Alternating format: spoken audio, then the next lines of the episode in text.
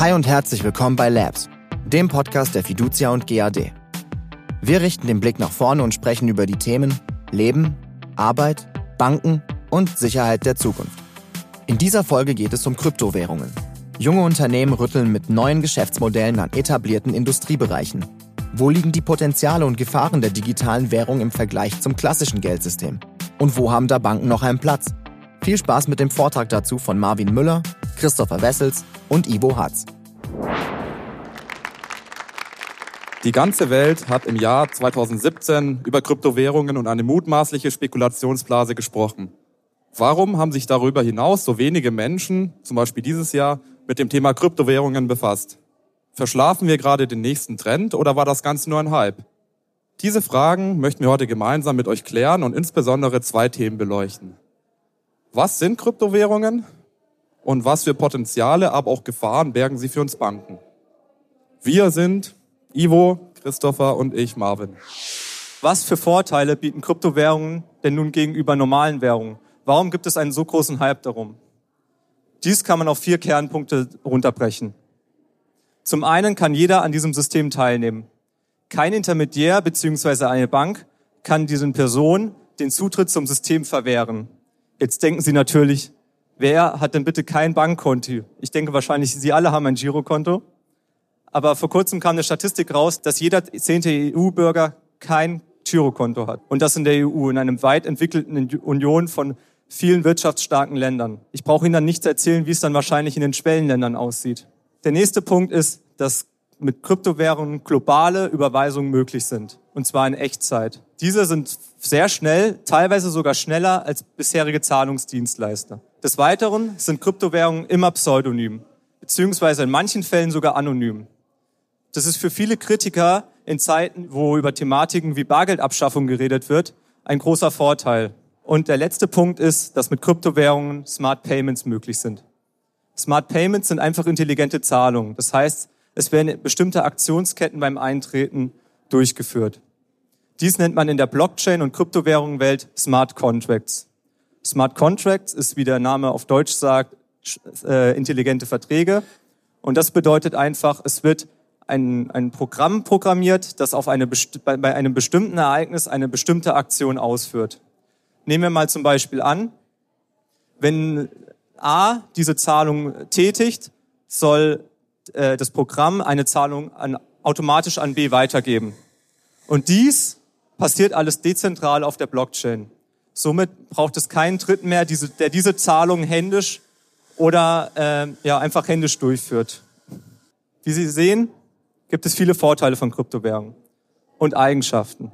Doch nicht alle Kryptowährungen tun diese Eigenschaften gleichermaßen erfüllen. Ich habe ja eben schon angesprochen, es gibt die Top 3 Kryptowährungen Bitcoin, Ethereum und Ripple. Bitcoin ist, war natürlich die erste Kryptowährung und hat damit einen gewissen Stand in der Kryptomarktszene.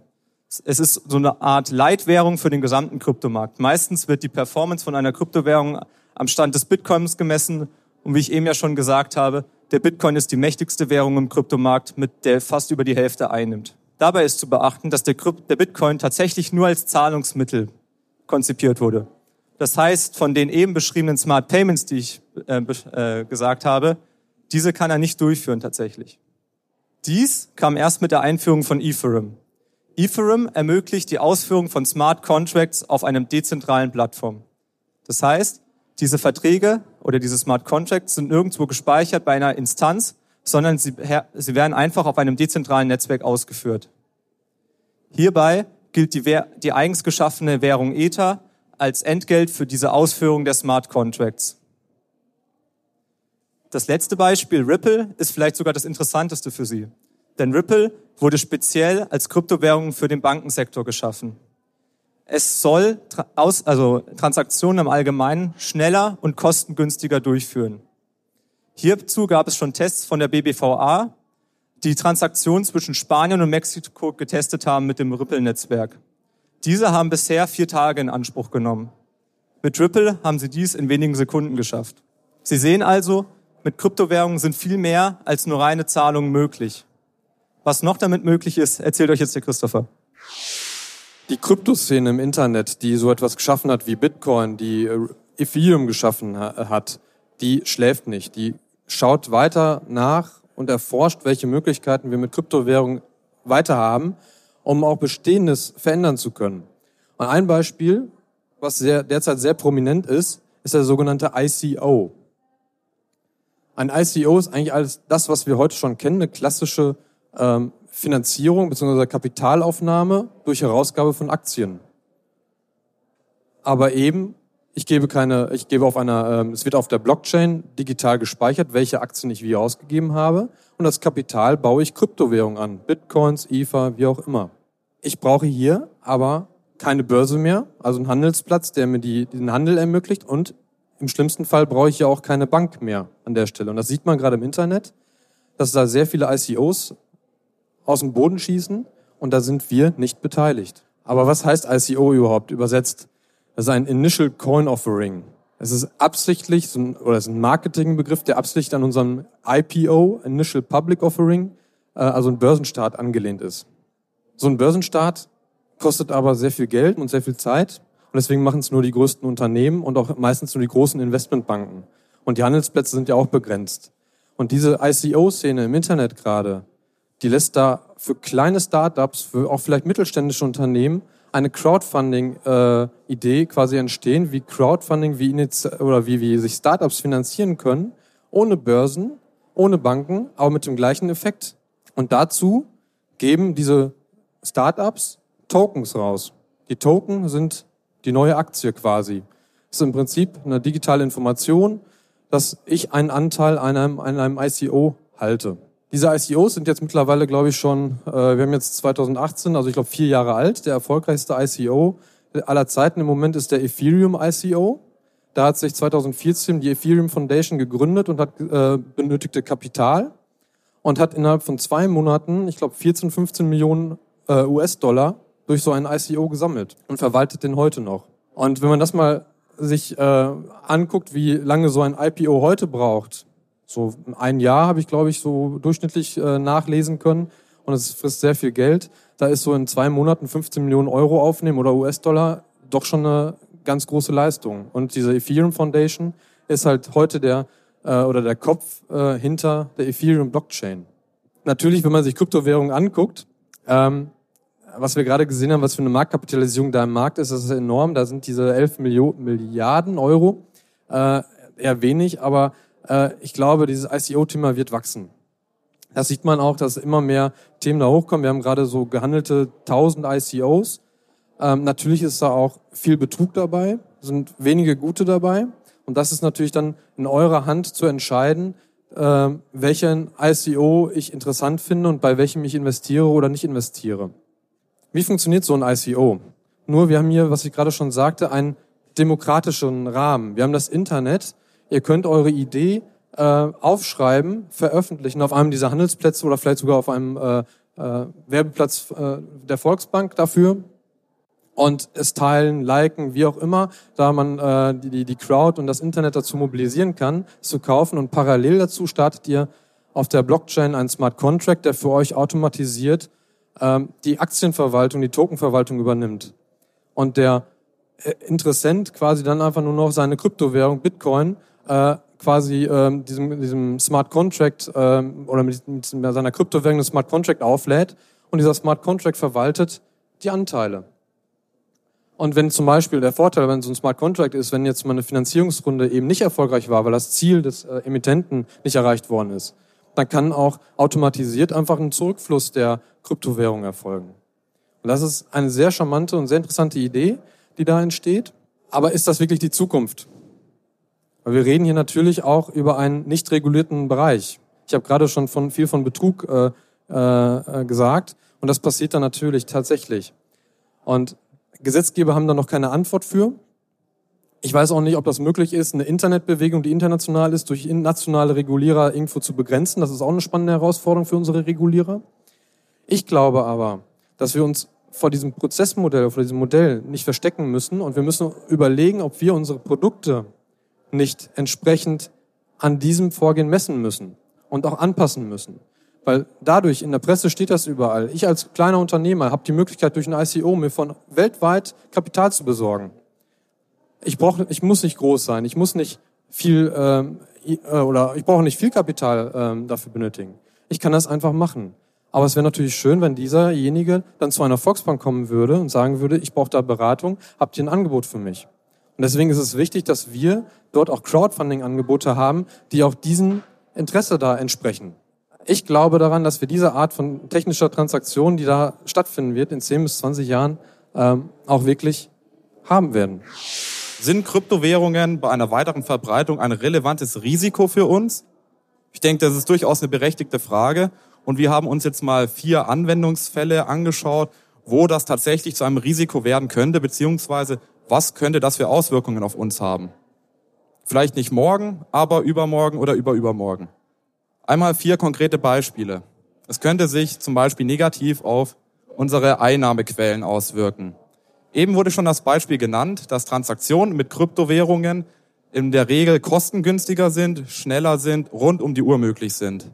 Wenn man hier beispielsweise bei Auslandsüberweisungen ja, einen Ertragswegbruch hat, weil es eher über Kryptowährungen abgewickelt wird aus den eben genannten Gründen, das wäre zwar am Anfang noch nicht so schlimm, aber das geht dann stückchenweise. Außerdem denken wir beispielsweise mit Instant-Überweisungen haben wir endlich das Geschwindigkeitsproblem gelöst.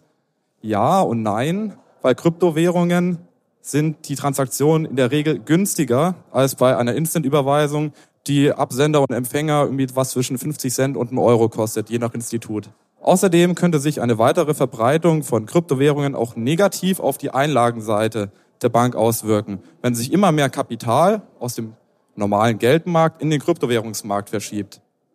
Wenn man das mal weiterdenkt, könnte das dazu unter anderem führen, dass einfach weniger Kredite vergeben werden können und sonst äh, sonstige Auswirkungen, die eben weniger Kapital von der Bank äh, ja, mit sich bringen. Damit geht einher, ähm, dass auch unter anderem Informationen zum Kundenverhalten und zu dessen Vermögen natürlich verloren geht. Wenn wir uns überlegen, er hat diese Kryptowährungen weit außerhalb der Reichweite von den Banken, sie haben keinen Zugriff darauf, man weiß also nicht mehr, wie viel Kohle hat der Kunde, was macht er damit, man kann nicht die Zahlungsströme analysieren. Dies ist vor allem ein Problem bei der Bonitätsbewertung, wenn es wiederum um Kredite geht oder auch wenn man einfach den Kunden adäquat beraten will zu der aktuellen, äh, zu den Lebensumständen und zu der aktuellen Situation. Darüber hinaus könnte natürlich passieren, dadurch, dass der gesamte Kryptowährungsmarkt eigentlich die Bank nicht als Intermediär oder irgendwie als Partner äh, vorsieht vom Grundgedanken her, dass die Kunden irgendwann auch den Banken den Rücken zudrehen, wenn sie alle bisherigen Leistungen auch im Kryptomarkt erbringen können, beziehungsweise vielleicht auch ein Institut vorhanden ist, was sowohl den Kryptowährungsmarkt als auch die bisherigen Finanzdienstleistungen abdecken kann. Aber neben diesen genannten Risiken sehen wir auch sehr viele Chancen für die Banken. Es gibt nämlich in dieser vermeintlich äh, ja transparenten Welt trotzdem sehr viele Unsicherheiten und eine Unsicherheit ist das Vertrauen. Man kann zwar alle Transaktionen einsehen und sie, diese sind fälschungssicher, jedoch die Anbieter sind teilweise eher weniger seriös. Es gibt immer wieder Betrugsfälle, ob das bei ICOs ist, ob das bei äh, Kryptowährungsbörsen ist. Und hier können wir als Volks- und Raiffeisenbanken oder als Banken im Allgemeinen natürlich ansetzen und mit unserem Standing, mit unserer Reputation einen wirklichen Mehrwert generieren, weil uns vertrauen die Kunden seit teilweise über 150 Jahren ihr Geld an. Und mit diesem Vertrauensvorschuss können wir auch in den Kryptomarkt vordringen. Auch hier einmal vier konkrete Beispiele, wie man das zum Beispiel umsetzen könnte. Zum einen wäre die Möglichkeit, dass wir eine sichere Verwahrung von Kryptowährungen anbieten. Dies klingt erstmal vermeintlich naheliegend. Ich meine, äh, bei den Banken wird seit von Hunderten von Jahren äh, Vermögenswerte wie Gold oder eben Bargeld etc. gespeichert. Warum nicht auch im Kryptowährungsmarkt? Es gibt verschiedene äh, Verwahrmöglichkeiten im Internet und ähm, es kam eben schon vor, dass teilweise über mehrere hundert Millionen Euro weggekommen sind durch Hacks und hier können wir ansetzen. Wir haben langjährige IT-Expertise im Punkto Sicherheit und außerdem genießen wir natürlich das Vertrauen der Kunden. Und eine solche Dienstleistung könnte man aus unserer Sicht auf jeden Fall auch bepreisen. Das wäre zusätzliche, äh, das wäre zum Beispiel eine zusätzliche Einnahmequelle für uns wiederum. Was haben wir sonst noch für Möglichkeiten? Zum Beispiel aufbauend auf einer solchen Verwahrmöglichkeit könnte man anbieten, den Handel von Kryptowährungen über eine Plattform die uns gehört, anzubieten. Wie wir am Beispiel Binance gesehen haben, ist das Ganze auch durchaus lukrativ, wenn man das richtig aufzieht. Und somit hätte man zusätzlich eine weitere Einnahmequelle. aber auch die Möglichkeit für die Kunden überhaupt mal an diesem Kryptowährungsmarkt teilzunehmen, weil momentan ist es noch eine relativ undurchsichtige Geschichte. Es gibt sehr viele Anbieter, manche sind seriös, manche eben auch nicht und da könnte man mit so einem Standing natürlich auch, ähm, ja, hat man einfach ein gewisses Auftreten und kann mehr Kunden erreichen. Außerdem möchte ich auf Chancen bei den genannten ICOs eingehen. Man könnte, wie der Christopher schon angesprochen hat, beispielsweise Beratungsdienstleistungen anbieten. Wir haben sehr viele Firmenkunden, gerade auch aus dem kleineren und mittelständischen Bereich. Und wenn diese eben an Kapitalaufnahmen interessiert sind, dann kann man denen A, die Beratung anbieten oder eben auch so ein ICO gemeinsam mit denen fachlich und technisch ja, unterstützen und begleiten. Das entspricht ja auch in gewisser Weise den genossenschaftlichen Grundsätzen und da könnte man eben auch weiterhelfen und zusätzlich auch Geld verdienen. Darüber hinaus ist eben eines der großen Probleme das Vertrauen auch in diesen ICOs und äh, gerade ist das ein Fraud, ist das ein Betrug oder nicht. Hier könnte man eine Art Gütesiegel, haben wir uns vorgestellt, proven bei Volksbanken, äh, Volks- und Raiffeisenbanken im Internet haben, weil wir kennen die Firmenbilanzen, wir wissen, wie es um die äh, ähm, Kapitalausstattung etc. und außerdem wir wissen um das Geschäftsmodell unserer Kunden und könnten somit ein gewisses Vertrauen einfach garantieren. Zusätzlich gibt es natürlich auch die äh, Möglichkeiten, zum Beispiel Transaktionen kostengünstiger, effizienter abzuwickeln, insbesondere im Auslandszahlungsverkehr, bei Micropayments und bei Transaktionen, die eben sehr, sehr schnell abgewickelt werden müssen, ohne nächtliche Batchverarbeitung etc.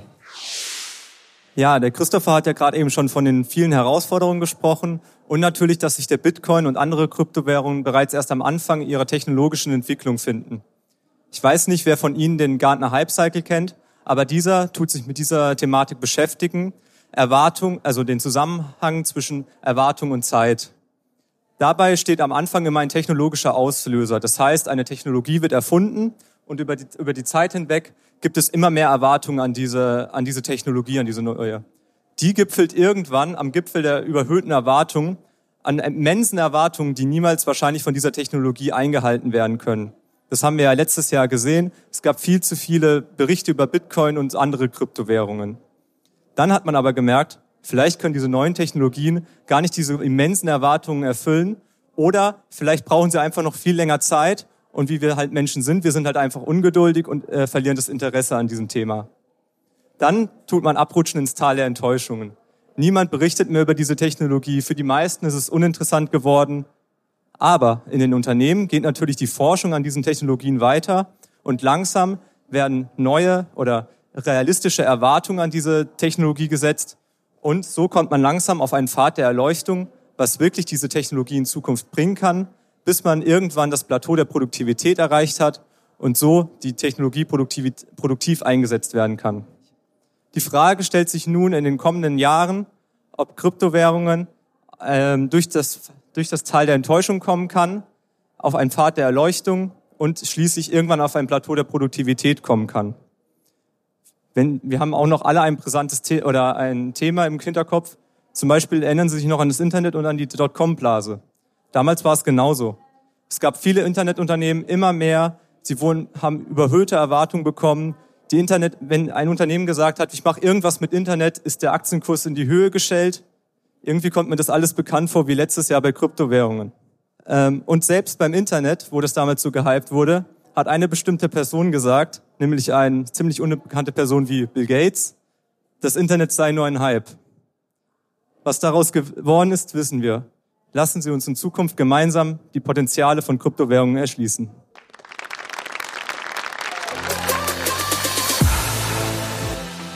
Das war der Impulsvortrag über Kryptowährungen von Marvin Müller, Christopher Wessels und Ivo Hatz in Fintropolis, einer Veranstaltung der Fiducia und GAD. Wir haben uns unter den Gästen umgehört, was sie über das Thema so denken. Wann wird der Euro von einer Kryptowährung abgelöst? Also ich würde sagen gar nicht, aber ich denke, da gibt es auch diffizile Meinungen dazu. Ähm, aber ich meine, wir sind einfach noch nicht so weit und ich denke, der Euro bzw. reale Währungen bleiben auch immer im Bestand, weil ich glaube, die Menschheit braucht einfach irgendwas, was sie in der Hand halten kann. Aber ich bleibe da bei ihr und glaube eher erstmal gar nicht. Also wenn wir auch sehen, wie viel noch in Bar gezahlt wird, in Cash, sehe ich das noch in ganz weiter Ferne, wenn überhaupt. Ganz abgelöst glaube ich nicht. Äh, ich denke mal, dass die Kryptowährungen äh, parallel funktionieren äh, zu den Fiat-Währungen. Von daher ähm, sehe ich das nicht. Braucht es mit Bitcoin und Co. noch klassische Geldinstitute? Und warum? Äh, ja, würde ich sagen, weil die Menschen einen anderen Menschen brauchen, ähm, der ihnen hilft, der ihnen Sachen erklärt. Was man ja auch sieht, die, die Bankenbranche wird zwar immer digitaler, aber das persönliche Kundengespräch ist trotzdem unabkömmlich. Natürlich, damit wir alle eine Daseinsberechtigung haben. Ja. Und ich denke, dass die Geschäftsmodelle eben dementsprechend angepasst werden müssen. Aber äh, natürlich wird es weiterhin Geldinstitute geben. Die werden sich aber stark wandeln müssen, äh, weil der Kunde einfach nicht zwingend in die Filialen reinläuft, sondern sich mehr über andere Medien äh, diese Informationen beschaffen will. Und da müssen die Banken auch darauf hinwirken, dass sie äh, diese Medien auch in Anspruch nehmen. Sollten Banken eine eigene Kryptowährung etablieren? Ja, warum nicht? Die Chancen dafür sind äh, jetzt besser denn äh, in der Zukunft. Nein, würde ich sagen, weil einfach zu teuer, zu viel Aufwand für zu wenig Nutzen. Ähm, sehe ich auch eher schwierig, weil es dann auch viel Verdrängungswettbewerb wäre. Jede Bank ihre eigene Währung, dann wäre es auch irgendwann ein bisschen unüberschaubar. Das war's von uns. Wir hoffen, wir konnten euch spannende Einblicke geben. Vielen Dank fürs Zuhören. Bis zum nächsten Mal bei Labs, dem Podcast der Fiducia und GAD.